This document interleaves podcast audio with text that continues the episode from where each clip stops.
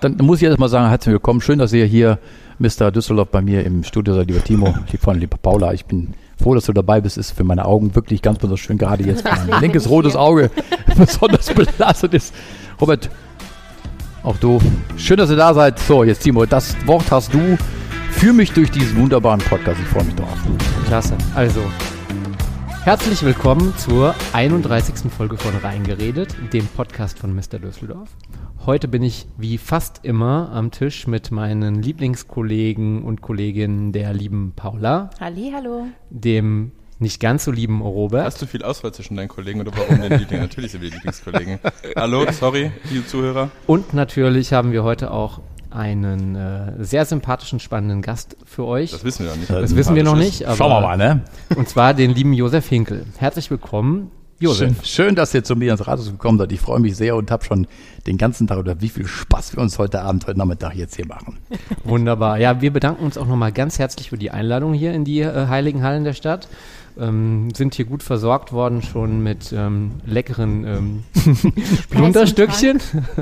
Also ein bisschen Bäckermeister ich dann auch noch in der, immerhin mit drin. Das ist äh, gar nicht zu verhindern. Ganz genau. Das ähm, führt mich auch eigentlich schon äh, zu meiner allerersten Frage. Was machst du eigentlich alles? Wer bist du? Stell dich mal kurz vor. Der Name Karl Josef Hinkel aus der Familie Hinkel in Düsseldorf, die ja nach alten Maßstäben nicht lang drin hier ist. 1891 hat mein Urgroßvater hier in Bilk die erste Bäckerei aufgemacht und hat damals schon als äh, Schützenchef bei den Bilker Schützen viel bewegen können. Das war eine spannende Zeit. Dann kam diese unruhige Zeit des, der Kriege letztendlich und äh, dann war mein Vater halt eben irgendwann mal am Ruder hier in der Karlstadt. Die haben an der Stelle in der Zeit, lassen wir überlegen, an sieben Standorten wirklich gebacken, auch durch die Kriegslehre sicherlich. Also auch eine ganz dynamische Entwicklung im, im Betrieblichen, was ich selber sehr schätze, weil ich Bewegung gerade da sehr lieb habe. Und äh, da habe jetzt seit äh, 1988 führe ich den, die Bäckerei meiner Generation. Und das Schöne jetzt, eben die nächste Generation ist schon da. Meine Tochter, die jetzt ihren Master in der Betriebswirtschaft in diesem Jahr macht. Die Sophie, ne? Die Sophie, genau. Und dadurch kann ich eben auch mich äh, ein bisschen auf neue äh, Ehrenamtsaufgaben kümmern. Und wenn du mich danach fragst, wer bin ich, ich habe natürlich in meinem Leben immer, weil ich das auch einfach, ach, wenn ich sage Liebe, ich mag einfach mit Menschen mich umzugehen. Das geht schon früher in, in der Messdienerei los. Da war ich natürlich auch mal Gruppenleiter und auch teilweise ungewählter, aber Pfarrjugendleiter. Und wir haben wirklich viel dummes Zeug gemacht, bis hin ähm, Altstadtgemeinschaftsvorsitzender, Schulpflichtschaftsvorsitzender, 17 Jahre, kennst du ja schon bei fünf Kindern, die ich habe, sind natürlich auch lange Jahre dann da, äh, ehrenamtlich zu arbeiten, bis hin zum Prinzen, 2008 war das gewesen. Folge muss sagen, auch mein Vater in der Tradition, der war 1988 äh, Karnevalsprinze in der Landeshauptstadt Düsseldorf. Und danach, man, man weckt natürlich immer Begehrlichkeiten, wenn man auf der Bühne eben das Maul auch aufmachen kann, zumindest erleben, dass man auch dann sich weiß, so, so in der richtigen Weise zu benehmen. Dann haben sie mich dann gebeten, ob ich den CC-Präsident machen kann. Habe ich dann tatsächlich auch fünf Jahre an der Stelle dann auch dann wirken können. Das hat auch sehr viel Spaß gemacht.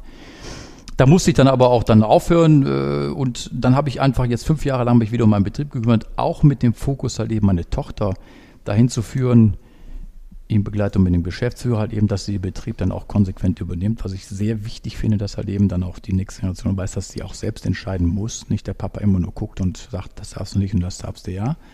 Und dann kam halt eben die Situation, dass mich Fritz Konzen Junior, äh Senior, Entschuldigung, hier ins Rathaus bat und sagt, Josef, jetzt wird mal Zeit, dass du auch mal Farbe bekennst und äh, auch politisch aktiv wirst. Das habe ich Mhm. dann auch meiner Frau natürlich überlegt. Und dann habe ich ihm gesagt, okay, mache ich gerne. Bin dann natürlich als eigentlich, das gebe ich an der Stelle zu, Andrea Riedel guckt schon ganz interessiert. ähm, meine Referentin, die immer schaut, dass ich nicht so viel dummes Zeug erzähle. Ist auch schön zu wissen, dass da jemand ist. Ähm,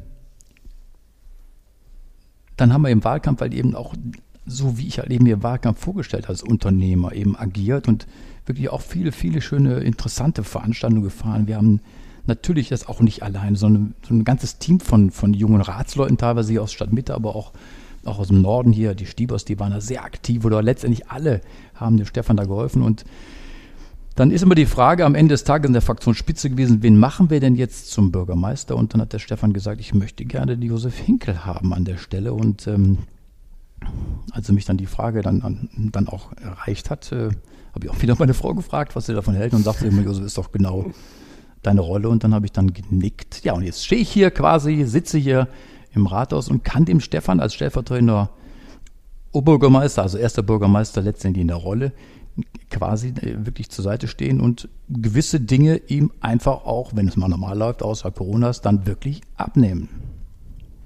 Jetzt mal Hand aufs Herz und ähm, ehrlich antworten. Wird dir schnell langweilig. Du bist ja schon eine Rampensau. Also wenn man sich anschaut, du hast ja gerade gesagt, fünf Jahre hast du nur, in Anführungsstrichen, die kleine Bäckereikette da geleitet. Ne? Das ist ja quasi so ein kleines Ding, aber das stimmt ja nicht so ganz. Du hast ja trotzdem noch sehr, sehr, sehr viele Sachen nebenbei gemacht.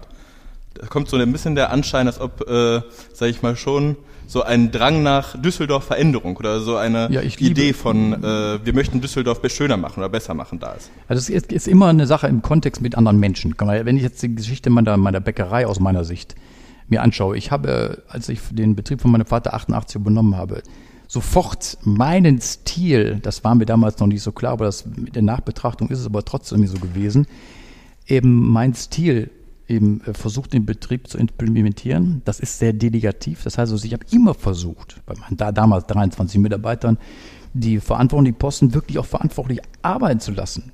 Was für eine größere Motivation kann es denn geben, als jemand einer Verantwortung zu geben und ihm auch zu lassen? Selbst wenn ich weiß, dass da mal ein Fehler passiert. Ich fordere wirklich, gerade wenn ihr in einer Führungsaufgabe übernimmt, fordere ich ihn ja sogar heraus, Fehler zu machen. Denn ich wünsche mir immer, dass das an Grenzen gegangen wird. Wenn man nicht an Grenzen geht, weiß man nicht, wo die Grenze ist. Also muss man auch mal darüber weggehen. Und deshalb ähm, halte ich meinen Rücken dann, wenn sie mitmachen wollen, den, den Rücken frei. Und dann entwickelt sich so Dinge von alleine. Und wenn so eine Dynamik erstmal Fahrt aufnimmt, das liegt nicht nur an meiner Person. Ich gebe mir nur die Möglichkeit in meinem Betrieb. Aber wenn man dann mit Menschen arbeitet, die auch Spaß an so einer Dynamik haben, dann passiert da automatisch was. Und weil ich ja so bin, wie ich bin, wie gesagt, ich habe Messdienerei habe ich ja angefangen, da war es ja auch nicht anders. Wir haben unfassbar viele, wir haben Opern geschrieben, wir haben Schauspiel gemacht, wir haben halt eine Messe geschrieben, so Rockband. Das gleiche habe ich übrigens auch mit den Handwerksbäckern Düsseldorf, mit den Kollegen auf Augenhöhe gemacht. Wir haben äh, damals in der Spitze bei dem Jungmeisterkreis unterhalb der Innung haben wir fast 30 junge Bäckermeisterskinder gehabt, die alle mehr oder weniger auf dem Weg waren, den Betrieb zu übernehmen oder schon übernommen haben. Natürlich haben wir nachher die Innung dann im Handstreich einkassiert und haben die Führung übernommen und dann auch zu so einer Fusion mit Rhein-Uhr dann eben geführt. Und wenn man sich jetzt unsere Handwerksbäcker Düsseldorf ähm, Gruppe anschaut, jeder der Kollegen, die da im Vorstand mitmachen, und das sind immerhin, wenn ich das mal so schätze, neun. Da hat jeder auch wirklich eine Aufgabe zu erfüllen. Vom Thomas Puppe und mit die Öffentlichkeitsarbeit, vom Rainer Kappus, der ist jetzt unser Obermeister, nachdem ich dann als CC-Präsident eingetreten bin, das Ganze zu führen, zu, zu protokollieren, bis hin zu äh, Schulungsmaßnahmen. Dann ist der Herkules Becker mit der Ökologie dabei. Bachhausen für die Betriebswirtschaft, also wenn jetzt irgendwie Stadtwerke oder irgendwelche Anbieter für Strom dann sagen immer, es gibt wieder aus. Also wir unterstützen uns da sehr. Und natürlich genießen wir es auch, äh, unsere Feindbilder zu pflegen, muss auch sein. Das sind aber sicherlich nicht die Handwerkskollegen, ganz sicherlich nicht, sondern eher die Großen, die industriell herstellen. Wobei wir immer sagen, man spricht nicht über schlecht über die Mitbewerber, sondern immer maximal gut. Aber wir halten zusammen und drücken aber an dem an anderer Stelle dann in den Markt. Und wir haben das gut hingekriegt. Wir haben als eine der wenigen Städte in, in Deutschland wirklich noch einen ganz gesunden Mittelstand. Das heißt nicht, dass wir nur 300, 400 Betriebe haben, aber wir haben immerhin hier noch runde 17 Betriebe, die teilweise auch eine schöne mittelständische Struktur haben, von 25 bis 30 Filialen oder halt eben auch so klein wie ich das ja mit meinen zwei Geschäftchen.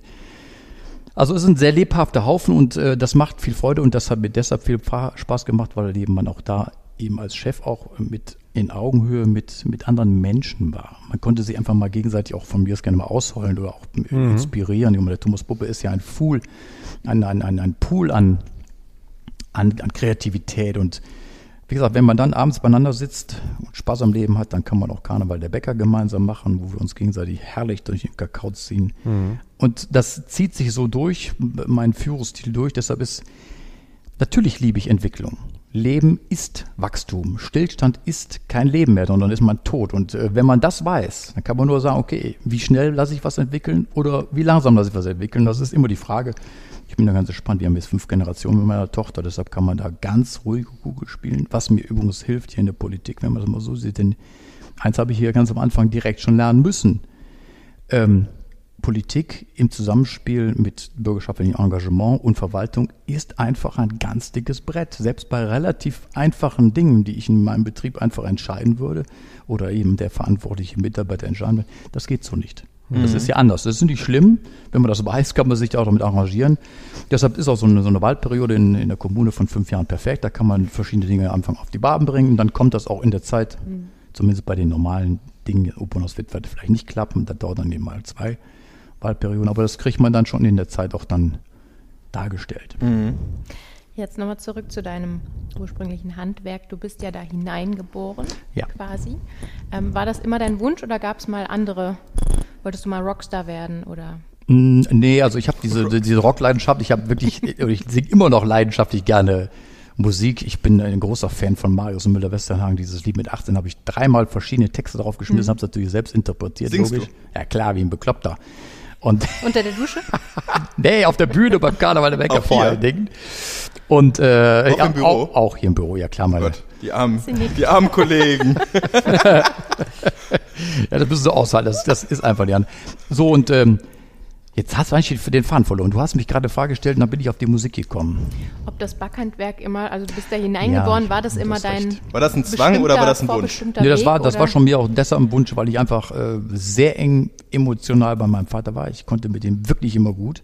Wenn der sonntags morgens in die Backstube runtergegangen ist zum Sauerteig machen, dann bin ich immer, immer aus meiner Sicht, immer mitgegangen.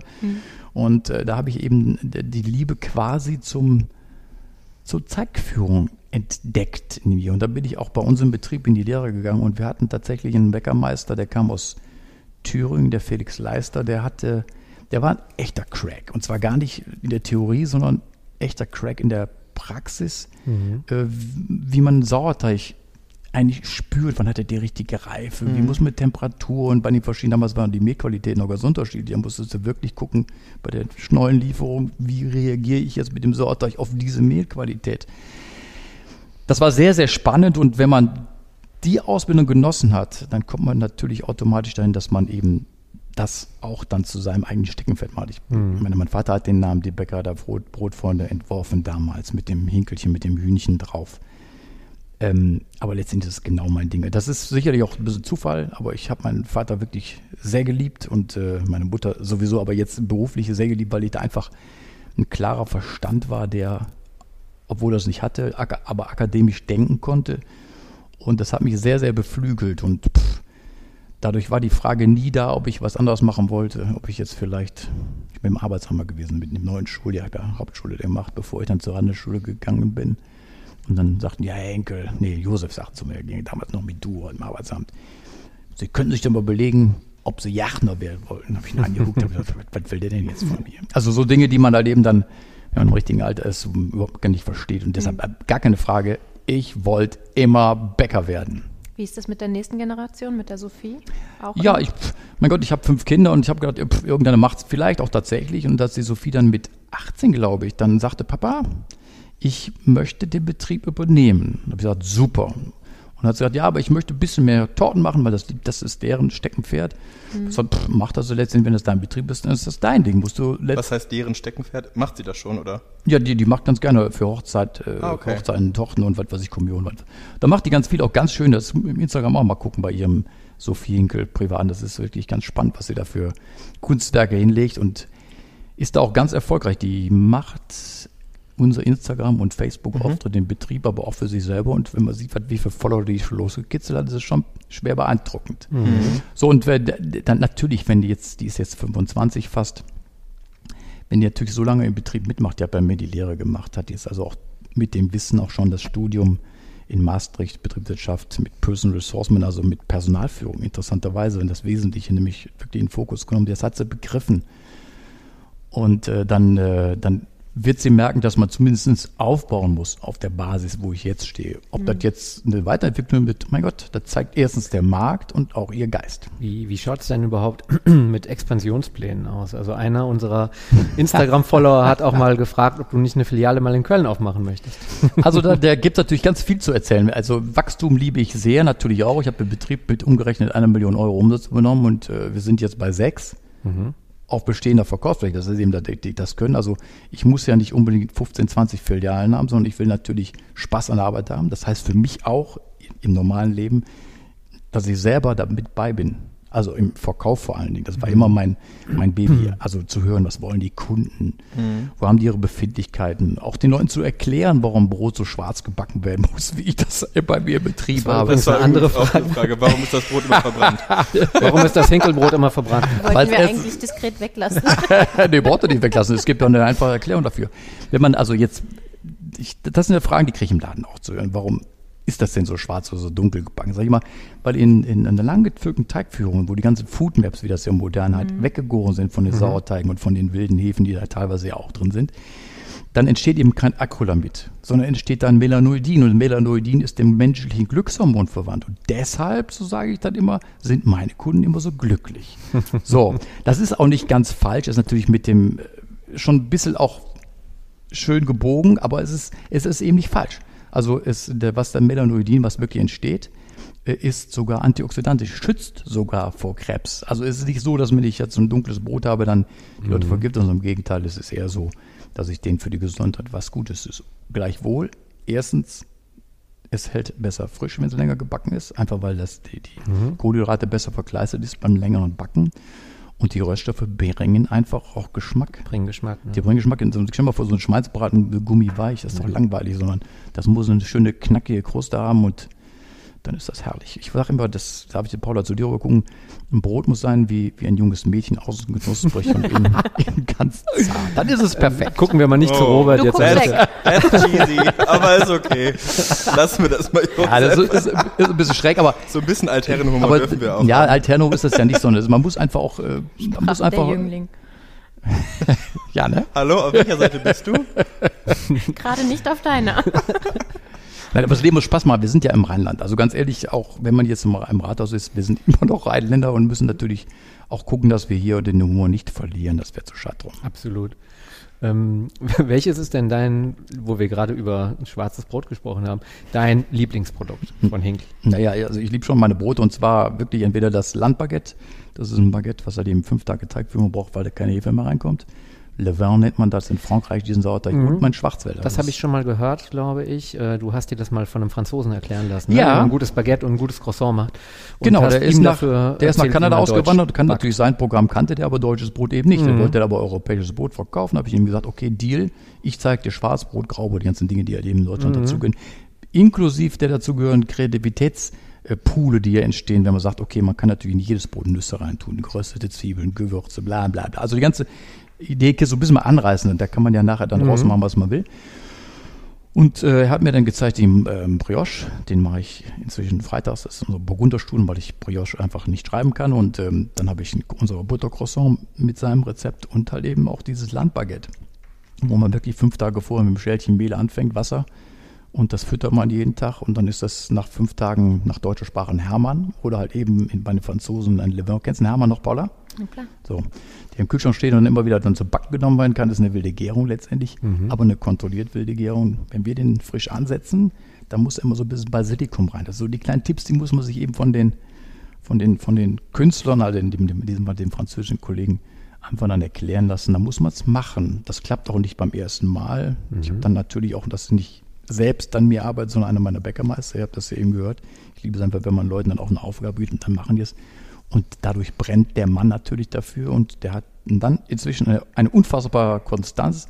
Also diese, diese Levance inzwischen, glaube ich, wenn ich das richtig einschätze, so dreieinhalb Jahre schon alt und immer noch stabil. Heißt das denn dann, dass jeder deiner Bäcker, sag ich mal, angestellten Bäcker dann ein, ein Brot, ein besonderes Brot backt? Also eine Aufgabe quasi an einem Bäckermeister oder Bäckerangestellten ist? Na, nicht wirklich, sondern ich mache das in, in Teams. Ich habe mit meiner Produktion vier Teams und die müssen letztendlich auf ihrem Team natürlich mehr oder weniger alles beherrschen. Was jetzt, wenn ich, wenn ich sage, ich habe hab jetzt diesen, diesen Brot, das Brotteam, dann gibt es einen Teamleiter natürlich, Bäckermeister oder Bäckermeisterin. Ich habe Bäckermeisterin bei mir im Betrieb natürlich auch. Äh, Und die müssen dann eben dieses Ganze, diese Abteilung, die teilweise sieben, acht Leute sind, dann führen und natürlich auch, genau wie ich das hier mache, dafür sorgen, dass eben auch, wenn er mal nicht da ist oder krank ist oder Urlaub hat, nicht nur der Nachfolger dann das drauf hat, was er können muss, sondern letztendlich das ganze Team, mehr oder weniger. Du, also ich habe eine hohe Spezialisierung, will ich damit sagen. Also ich habe eine Japanerin, die macht bei uns den Brotofen, die ist eine Koryphäe. Aber gleichwohl, wenn die nicht da ist, muss jemand da sein, der, der es dann auch kann. Genauso wie ein Teichmacher. Also es ist nicht ganz so, dass jeder sein eigenes Produkt also im Brot hat, sondern letztendlich jeder hat sein eigenes, seine eigene Produktgruppe. Okay. Jetzt habe ich in einem zuvor gehörten Podcast mit dir gehört, dass deine ähm, Bäckermeister ja auch sehr multikulturell, also du bist hast eine Klar. sehr multikulturelle Gruppe. So. Kommen da auch viele Ideen rein? Also von den Einzelnen, weil wir hatten zum Beispiel das Thema mit der Herkules, Herkulesstange. Her Herkulesstange, dass da zum Beispiel Feta und da sagtest du, das ist ja jetzt Oliven. ne, oder Oliven, das ist jetzt nicht typisch deutsch. Das ist nicht rheinländisch, oder? Auch, oder rheinländisch? Also das, das was ich sage, wenn, also wir, wir hatten jetzt dieses französische Landbrot, kennt ihr vielleicht, das ist das Ja. ein schönes Weißbrot, das habe ich schon seit, ich weiß nicht, 20, 25, 30 Jahren bei mir im Be- Betrieb und äh, weit vor der ähm, Ciabatta-Welle, die ja alle Kollegen auch mitgeritten haben. Und äh, als dann dadurch, dass die anderen dann mit, mit Ciabatta anfangen, habe ich gesagt, okay, wir müssen die Menge natürlich irgendwie halten. Dann hauen wir einfach mal ohne Ende Peperoni, Schafskäse, Paprika rein und nennen sie dann Zeus-Stange. Ach, Zeusstange. Ach, Zeus. Zeus-Stange, genau. Aber Herkulesstange, gibt es nicht auch die Herkulesstange? nee, es gibt den Bäcker Herkules. Es gibt, ja. es gibt eine, es gibt eine, es gibt eine Hellas, richtig. Hellas-Stange. Es Hellasstange. gibt eine Hellerstange, die ist wie die Zollstange, da kommen aber zusätzlich noch dann äh, grüne Oliven, so, die gibt's allerdings auch noch im Sommer. Ach, meine Güte. So, also das die haben unsere Nachbarn immer äh, im Gefrierfach. Äh, Wenn wir denn abends bei denen sind zum Wein trinken, wird immer eine aufgebacken. Aber das ist jetzt aber nicht von den ausländischen äh, Mitarbeitern oder von den internationalen Mitarbeitern reingekommen. Das war einfach, das bot sich da an. Und ich meine, ich habe alles probiert. Ich habe mal, das ist übrigens das, als ein, einer der wenigen Beispiele, wo es nicht funktioniert hat. Ich habe mal gesagt, jetzt machst du mal ein Brot bitte aus Waldpilzen. Und das schmeckt wirklich nicht. Okay. Ich hab, also ich- es gibt wahrscheinlich nicht viel, was ich nicht probiert habe. Irgendwie, weiß ich, zum Beispiel ein Schwarzbrot, das muss man vorstellen, mit Lakritzsirup, also Süßholz. Von Lakritz auf dem. Karlsplatz, ne? Richtig, als er kam, gesagt, ey, das möchte ich unbedingt mal probieren. Hat es auch ein Jahr, anderthalb, glaube ich, gedauert. Und dann haben wir das gemacht, einmal mit dem, also Lak- mit Lakritzsirup, mit Pepperoni, einmal mit, äh, mit äh, Cranberries. Und das war mit Cranberries wirklich dann nochmal ganz dick besser. Und dann ist die Frage, und das ist auch mein Baby wieder so ein bisschen, wie nennen wir das denn? Habe ich mhm. über den stehen, meinen, meinen, meinen Kollegen, Mitarbeitern halt eben vor dem Laden und dann spinnen rum und erzählen ein bisschen dummes Zeug. Und irgendwann habe ich gesagt, ey, mehr Süßholz, da kann doch nur jemand, der Süßholz raspelt, wer kann das am besten? Casanova, also Casanova-Stange. So und so entstehen dann immer wieder nicht nur tolle Produkte, sondern tolle Namen. Und wenn du mich jetzt aber fragst, gibt es auch Produkte, die wir von, von, von, von unseren internationalen Mitarbeitern ähm, angeschaut haben? Natürlich klar zum Japantag zum Beispiel. Da habe ich halt eben diese Matcha-Brötchen, die sind dann mit Grün, mit Matcha-Tee halt eben dann gemacht. Die laufen aber witzigerweise sonst nicht so. Aber an dem Tag wie verrückt. Klar. Ich habe auch schon mal gemacht, äh, richtig arabische Fladenbrote, aber auch die laufen nicht auf Dauer so gut wie, weil die wahrscheinlich auch die, die, die, die, was weiß ich, die Türken oder wer auch immer die dann anbietet, in den, natürlich für ein Apfel und Ei verkaufen. Die haben, weiß nicht, ob die die in den Familien backen, es ist auch völlig wurscht. Auf jeden Fall, das Know-how ist schon auch bei mir im Betrieb angekommen, das soll auch so sein.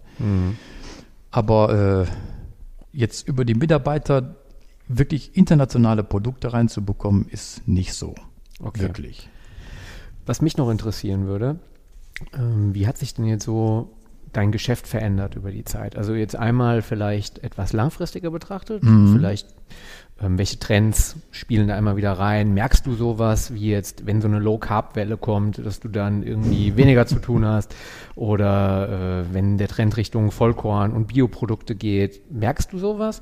Und dann ähm, kurzfristig vielleicht jetzt dieses ganze Thema Corona natürlich. Merkst du da irgendeinen Unterschied? Ja klar, natürlich. Also, Und inwiefern? Womit willst du anfangen? Mit Corona oder willst du lieber mit, dem, mit, den, äh, mit den Entwicklungen? Machen wir erst Corona und kurz Ja, und okay. schmerzlos, weil das Thema wollen wir an Diesmal ein nicht so lange. kürzer. Ja, also ich bin ja jemand, der, auch da bin ich typisch rein, ich so natürlich jemanden so lange nach den Fortern, bis ich, weil ich finde, also eins ist eindeutig. Ich Bist du Corona-Gewinner? verschiedenen- Ich bin, bin Denk ich nicht nämlich auch, wirtschaftlich, ne? ganz sicherlich nicht, weil wir schaffen in dem Laden natürlich keine 100% Umsatz mehr, 60% maximal. Wegen der Begrenzung, wie viel da reinkommt. Also würde ich mal, wir haben normalerweise 12, 13, 14 in der Spitze, parallel laufende Verkaufsgespräche und wenn der be- zu Ende dieser gehe ich schon beim nächsten. Und jetzt ist es so, hast du sieben maximal drin und äh, wenn die dann fertig beein, dann packen die ein und gehen raus und dann steht an der Tür jemand, der guckt natürlich nicht dahin, wo du gerade winkst und sagt, komm mal rein. Klar. Also 60 Prozent schaffst du schon, aber mehr nicht.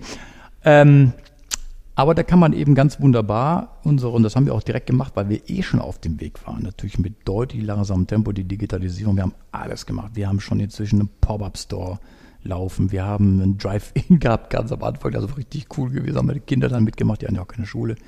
Die haben dann die ganzen Sachen eingepackt. Da waren ein paar hundert Stück teilweise. Kamen im Auto vorgefahren, dann wurde dann hinten das Fenster runtergelassen und dann wurde das dann reingestellt. Also auch schon direkt mit, mit bezahlen. Also das war schon mhm. alles relativ schnell zu machen. So, und inzwischen haben wir, ich weiß nicht, fünf, sechs verschiedene Lieferservices, die anbieten, vom Cars angefangen, Carsplatz, mhm. bis was weiß ich, äh, InCharge, die halt eben dann für uns dann auch ausfahren. Das ist wirklich toll. Und man kann auch ganz stumpf bei mir am Laden also vorher zu Hause im Computer oder Handy bestellen, bezahlen, man geht zum Laden, da gibt es eine Kamera, ist da dann den QR-Code dran und dann kommt dann einer meiner Damen und Herren raus und bringt die Tüte dann raus. Und das äh, samstags sogar noch habe ich zwei meiner Damen dann draußen stehen mit einem Pad. Die machen dann auch dann die Bestellannahme. Und also das ist schon, schon sehr, sehr cool. Also ich denke immer mal, 80 Prozent haben wir retten können. Und das ist für einen Unternehmer, wenn er an einer Stelle dann eben dann auch dann ist das genug, um davon auch dann noch, noch gut leben zu können. Also wir haben jetzt keine roten Zahlen geschrieben, Gott sei Dank, aber wir haben uns auch richtig Mühe gegeben, Gas mhm. zu geben. Das hat mir Spaß gemacht. Das war der erste Erfolg, Digitalisierung und tatsächlich auch, wir haben jetzt wirklich gute Mitarbeiter finden können. Man natürlich ganz viele in verschiedensten Bereichen lagen. Das Ding im Luftverkehr zum Beispiel. Äh, habe ich zwei Damen gewinnen können, die halt eben sich große Sorgen machen, dass das bei denen nur ganz langsam wieder ans Laufen geht. Und mhm. Das ist natürlich klasse, wenn man halt eben gerade im Verkauf auch gute, gute und Menschen mit Niveau dann wieder erreichen kann. Mhm. Und da möchte ich davon, dass ich auch nicht nur, kann, nicht nur keine Hemmung, sondern dass ich es sehr schätze, Leute mit Migrationshintergrund in den Betrieb zu nehmen. Das sind ja ganz häufig Leute, die in ihren Dörfern oder Städten, wo sie herkommen, in den Familien sehr, sehr stark sozialisiert sind Mhm. Also die sind bereit anzupacken und Leistungen zu bringen, sich in einem Team nicht unterzuordnen, aber einzufügen. Mhm. Wie gesagt, ich habe einige, in Kurde ist bei mir der Chef der Abteilung äh, Brot in der Produktion des Bäckermeisters. Also das alles so Dinge, die ich sehr schätze. Das macht die ganze Sache lebhaft und das sind echte Vorteile in der Corona. Das können wir Corona aber auch vergessen. Mhm. Du wolltest wissen, wie das in der Zeit gewesen ist. Ähm, über die ganzen Jahre, wo ich jetzt den Betrieb führe, wie gesagt 1988 und eigentlich schon sechs Jahre vorher mit 23 habe ich Papa nach der Meisterschule gesagt. Ja, ging es im Prinzip immer langsam immer auf oder, Klar, oder mehr, hast du auch mal irgendwelche wirklichen ja, krassen Trends, die sich dann auch äh, irgendwie niederschlagen also die, die Trends waren so, also war früher klar, da gab es die normalen Brote, Oberländer, ne, Rosinenstuden, Schluss, übertreib mal ein bisschen. Mhm. Und äh, dann war so die Körnerwelle, das war noch nicht Bio, aber Körner wollten Leute plötzlich dann haben. Körnerwelle. Ja. Dann kam die, die, die, die, die, die Vollkornwelle sicherlich auch. Dann kam die Dinkelwelle sicherlich auch. Mhm. Alles so die Dinge, die halt eben auch die, die teilweise auch die, die Foodindustrie halt eben zelebrieren wollen, um halt eben Marktvorteile zu haben. Aber wenn er aufmerksam als Bäcker zuschaut, der weiß sich natürlich auch noch aufzustellen, weil wir natürlich die Fachleute haben, die die Dinge an dem umsetzen. Da kommt noch bis zum, bis zum letzten noch eine ganz tolle Geschichte zustande. Dann die, die, Bio, äh, die, die Bioschiene, die ich aber nicht mitspiele, die mache ich bewusst auch nicht, weil ich eben nicht nur die Biokunden, also die reinen Biokunden erreichen möchte. Das sind geschätzt 20, vielleicht lass mal 30 Prozent sein. Die Deutschen, die wollen also ein Bio haben.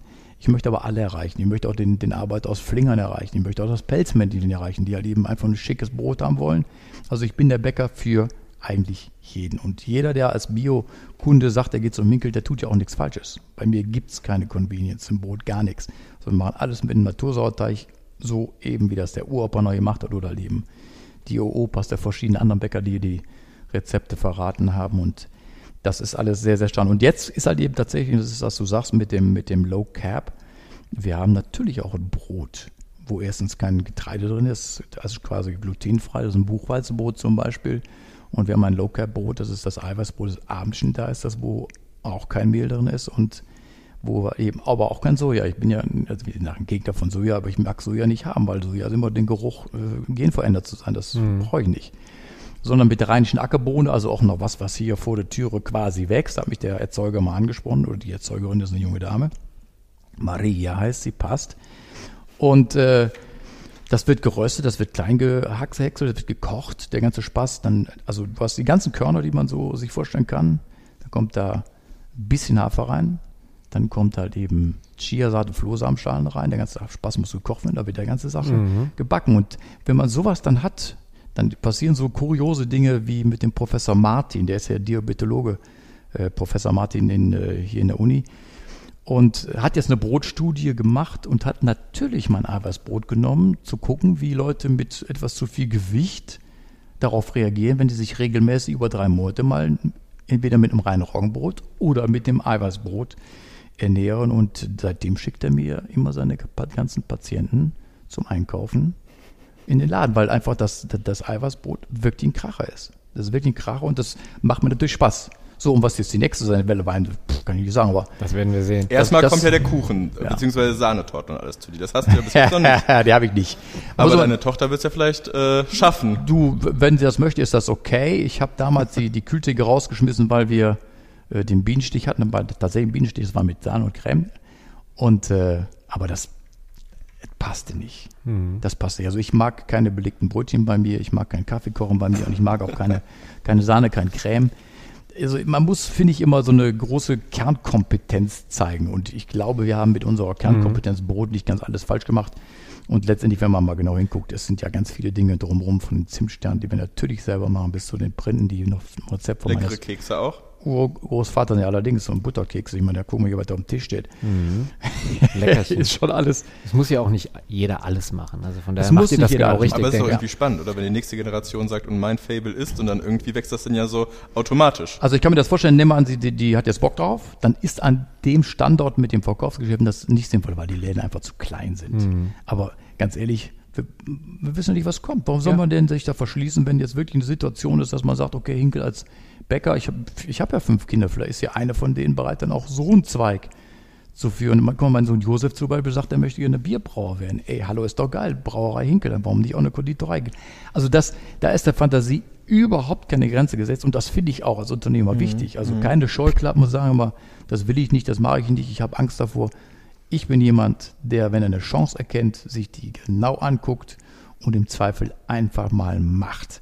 Und wenn es dann nicht geht, das kann man ja schnell, dann muss man dann auch natürlich auch bereit sein, Kinders, ähm, war eine Fehlentscheidung, ist nicht schlimm, hat auch Spaß gemacht und dann macht man halt eben den nächsten. Sehr gut. Also ich würde sagen, so viel mal zum Bäckermeister. Äh, Jetzt zum Privatleben. Jetzt kommt Bevor wir Oh gleich je. zum, äh, zum Bürgermeister kommen, nochmal kurz zum Ach, ich dachte, Bürger. das Privatleben. Ja, genau, bevor wir gleich zum Okay. Bürgermeister Bevor kommen, mal kurz einen. Ausflug äh, in dein Privatleben. Ja. Du hast ja auch eine äh, sehr interessante Morgenroutine, haben wir äh, gehört. Ach ja, also, ja, ja, ja, Wie, ja. wie fängt denn dein Tag an? Also ich stehe üblicherweise äh, pff, halb sechs auf, da stellen wir keinen Wecker für.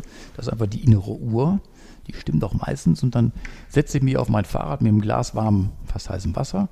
Also auf so ein Ergometer. Auf den Ergometer, genau. Und gerade vor mich hin spricht dabei ein Magnificat, also mein, mein, mein Morgengebet. Also ich muss immer einen guten Draht zum lieben Gott pflegen. Das ist für mich essentiell, tatsächlich auch. Auch jetzt im Moment, wenn ich mal so den Raum spüre. Und dann äh, geht's von da aus dann direkt auf die Yogamatte. Dann geht, also wenn du sagst, es ist Yoga, ist Yoga meistens, aber es geht auch ein bisschen Gymnastik einfach. Das dauert gar nicht lang, eine Viertelstunde, 20 Minuten vielleicht. Und dann Machst du kommt- da so ein, äh, so ein, so ein Programm nach Anleitung da- oder was du magst? Nee, nee, was ich mag ist, ist also ich mag das natürlich, klar, aber ich mache eigentlich immer das Gleiche und das fängt halt eben sitzenderweise im Yoga sitzt halt eben an mit äh, die verschiedenen Armbewegungen und, und, und, und, und, Seitenbewegungen. Dann geht das über den Bauch, auf die Seite, auf den Rücken, dann wieder sitzen und dann geht es in die Meditation. Also dann ist eine Stunde üblicherweise vorbei und dann kann ich da anfangen. Wie bei dir morgens, Robert. Oder? So, ne? Und Bett rollen, Kaffee rein, Timo, fertig, bei ne? Timo. Egal, darauf gehe ich nicht ein. Genau, musst du auch gar nicht. Ähm, Wie gemein, oder? So eine Kacke muss ich mir jedes Mal anhören. was, Du bist immer noch da, bisschen schon, ne? was gibt es denn äh, dann zum Frühstück bei euch? Belegte Brötchen oder hier schon leckerer Plunderstückchen? Nee, das ist schon, äh, also ich mache mir gerne so ein bisschen Porridge. Das mache ich Ah. allerdings auch nicht jeden Morgen. Ich esse gerne auch einfach morgens so ein Brötchen mit, was ich, mit einer ordentlich Leberwurst Schwarzbrotscheibe drauf oder ich hau mir gerne meinen Spiegel in die Pfanne. Also da, da bin ich ganz variabel. So, und meistens, wenn die Schule läuft, sind natürlich noch die, oder inzwischen das Kind dann dabei, weil die anderen sind ja inzwischen auch schon aus dem Haus raus, mehr oder weniger. Und äh, ja, so. Das Mittagessen ist dir aber schon das Wichtigste, oder? Dass ihr alle zusammen Mittag esst? Ja, zumindest die, die da sind, ja, Ja. klar, ja klar. Und das ist immer der Moment, wo man eben dann um 1 Uhr ist das, das versuche ich auch tatsächlich auch hier im, in der Routine im Rathaus hinzubringen. Das klingt natürlich nicht immer, aber da bin ich immer knütterig. Das weiß, weiß der Andrea auch, deshalb versucht es das zu verhindern. Aber manchmal gibt es ja Termine, auch heute wieder, die halt eben dann an, anders liegen. Das ist auch nicht schlimm. Nur grundsätzlich versuche ich schon so eine gewisse Tagesroutine drin zu haben. Das gibt einem Etwas Halt. Das gibt so ein bisschen Halt, genau. Letztendlich, das Leben ist schon wild genug. Da muss man zumindest in dem Tagesrhythmus da Konstanten haben. Und jetzt aus Zeiten des Coronas raus und wenn abends mal die Stunde übrig bleibt, wo geht ihr dann am liebsten essen? Wo? Mhm. Ich mag zum Beispiel gerne Bellinis Mhm. in der Nähe von Loretto-Straße. Ich finde Matthias Münster mal mit dem, hier auf der Oberstraße. Kontor. Mhm. Kontor, ja genau. Großartig. Ich gehe auch wirklich gerne, halt, die Nicole hat keinen Bock, da gehe ich lieber mit Freundin in, in ein Brauhaus mal rein. Also es gibt schon verschiedene schöne Locations, wo man in aller Ruhe hingehen kann und sich mal einfach das Leben schön machen kann. Und Motorradfahren ist auch noch so ein Thema, oder? Naja, Motorradfahren ist aber schon lang vorbei, nachdem die Kinder alle geboren waren und äh, der, der, der, der Unternehmer in mir sagte immer, ich möchte eigentlich über jede Stunde für meinen Betrieb da sein. Da war das mit dem Motorradfahren vorbei. Ich bin immer BMW gefahren von der R45, 65 bis 12, 1300 hoch. Und jetzt das Fahrrad, oder wie? Und jetzt habe ich halt eben mein Fahrrad. Und Das Stinkfahrrad. ist ja Quatsch. Man kann ja Motorgeräusche anmachen. Dann fühlt sich das auch so an. Ja, also ich, ja ich habe natürlich auch noch, dafür. ich habe natürlich auch noch ein Rennrad zu Hause stehen und damit gehe ich tatsächlich gerne einfach mal eine Stunde drauf über die Fahrrad, Flughafenbrücke hin, die Runde fahren. Das ist, wenn man ein bisschen Gas gibt. die große ist. Brückenrunde, ja. Klar, das sind 50, 55 Minuten, aber durchgeknallt, fertig und dann, Das ist schon flott. Ja, muss ja auch nicht langweilig werden, oder? Ja, Langeweile magst du eh nicht. Das haben wir ja schon geklärt. So, Sehr schön. Ähm, dann würde ich sagen, gehen wir noch mal kurz zum, zum Bürgermeister Henkel. ja. Erstmal so als Einstieg vielleicht für Dummies. In zwei Sätzen einfach nochmal, warum gibt es eigentlich einen Oberbürgermeister, einen ersten Bürgermeister, Bürgermeister, einen Stadtdirektor? Was machen die eigentlich alle? Also der Oberbürgermeister ist einfach der politische, die politische und auch verwaltungsmäßige Spitze in einer Großstadt in Düsseldorf halt eben. Und das ist Stefan Keller halt eben, der halt eben äh, aus der Verwaltung kommt, natürlich eine perfekte Besetzung. Er weiß, wie Politik funktioniert, weil er auch hier schon als Dezernent für Verkehr damals ähm, äh, schon sieben Jahre im Amt war. Er ist dann Ober Oberstadtdirektor, eben zweiter Beamter letztendlich nach dem Oberbürgermeisterin in Köln. Äh, Oberstadtdirektor gewesen, ist jetzt hier Chef quasi der Verwaltung, ist aber auch hier Chef der Politik. Und äh, letztendlich ist es da, ist seine Aufgabe, zusammen mit, der, mit, der, mit dem Stadtrat politischen Willen umzusetzen und das im Kontext mit der Verwaltung. Und zwar eben, was kann man, was kann man, wie kann man bald gehen, auch rechtlich und was will die Politik, was will letztendlich der Bürger. Okay. Und der Bürgermeister oder die drei Bürgermeister hier in Düsseldorf, Bürgermeisterinnen, die mit eine stellvertretende Bürgermeisterin, ähm, zwei ist ja die Clara, Clara Gerlach und die Claudia Zepuntika halt eben die Nummer drei. Und äh, wir müssen im Grunde die, die Repräsentationspflichten, die ein Oberbürgermeister hat, wirklich ihm abfedern, denn ein Oberbürgermeister hat natürlich unendlich viele Einladungen, die kann er gar nicht selbst bewältigen, vor allen Dingen, wenn man weiß, dass eben das politische und verwaltungsmäßige Geschäft eben ein umfangreiches ist. Und dann bekommt man halt eben dann die Information von oben runter, in dem Fall räume ich sogar tatsächlich von oben runter und äh, sagte mal, da gibt es eine Veranstaltung, ich schaffe das nicht, das und das soll aber gesagt werden, los geht's. Und dann habe ich eben hier ein Team bei mir in, in, in meinem Büro und dann wird das vorbereitet und dann geht's los. Und wenn ich ganz ehrlich bin, das ist ja im Augenblick noch gar nicht der Fall. Ich bin ein bisschen behindert gerade noch hier an der Stelle, einfach aus gesellschaftlichen, gesundheitlichen Gründen. Aber wenn das mal losgeht, dann kommt ja erst das, was mir wahrscheinlich am meisten Spaß machen wird, erst zum Tragen. Das ist so. Hm. Wie viel, wie viel Zeit verbringst du denn jetzt momentan äh, in deiner Rolle als Bürgermeister und in deiner Rolle in allen anderen Tätigkeiten? Also ich bin schon tatsächlich 90 Prozent der arbeitenden Zeit mit, gedanklich bei, bei dem, im Rathaus. Das mache ich ja tatsächlich am liebsten auch am, am, vor Ort hier. Und ich habe dafür inzwischen auch gesorgt, dass die Dinge, die halt eben noch dazukommen, ich habe ja auch noch als Vorsitzender des Fördervereins Düsseldorfer Karneval, das ist ja auch noch, wenn man das ernst nimmt, eine Arbeit, wo man sich am Tag auch noch mal eine halbe Stunde mit beschäftigen kann. Oder auch letztendlich noch in dem Bereich der Handwerksbäcker Düsseldorf, also der Innung, ein bisschen tummeln. Das sind die restlichen 20 Prozent, die ich dann noch mache. Ein bisschen Altstadtgemeinschaft, bin hier stellvertretender Vorsitzender. Das ist allerdings relativ überschaubar. Das mache ich möglichst alles von hier aus. Ich habe so meinen ganzen Bürobereich, auch den quasi privaten hier hingeholt. Das mache ich dann von mir aus hier alles selber. Aber wenn ich halt eben hier bin, dann will ich mich, und das ist gerade auch der Auftrag, den ich mir selber gegeben habe, wirklich sehr intensiv äh, damit widmen, die, die, die politische Geschäft kennenzulernen. Mhm. Ich, ich bin nie unpolitisch gewesen, wenn man so unterwegs ist, ist man das natürlich in gewisser Weise immer. Und ich kenne auch alle, also mehr oder weniger alle Aktiven, sowohl im Kulturbereich als auch im politischen Bereich. Also die Dezernenten habe ich alle, nicht alle, aber meiste Szene gekannt, aber nicht in, in der Rolle als Bürgermeister. Und aber jetzt eben zu schauen, was ist denn jetzt tatsächlich die Aufgabe eines Dezernenten XY oder jetzt auch in den, in den, in den Kooperationsverhandlungen mit den Grünen, was entsteht denn da für ein politischer Wille?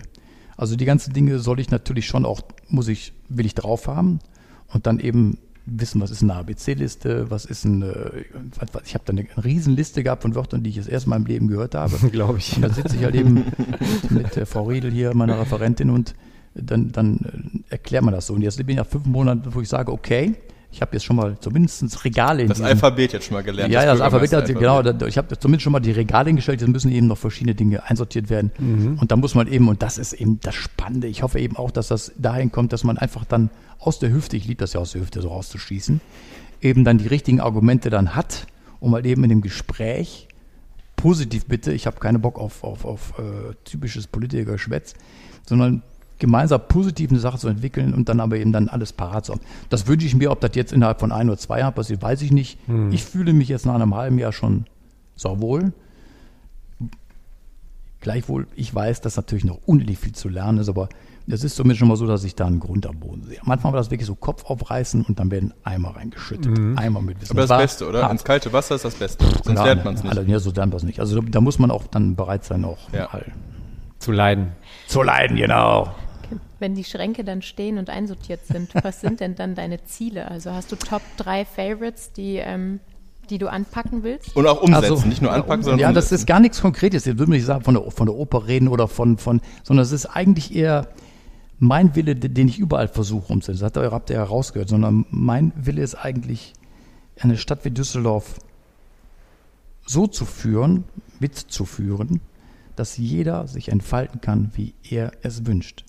Wenn da einer ist, der einer ist ein Startup, der sagt, ich möchte hier ein Unternehmen gründen, dann soll er es bitte schön machen. Da würde ich als Politik auch ihm jede Hilfe, die möglich ist, geben wollen.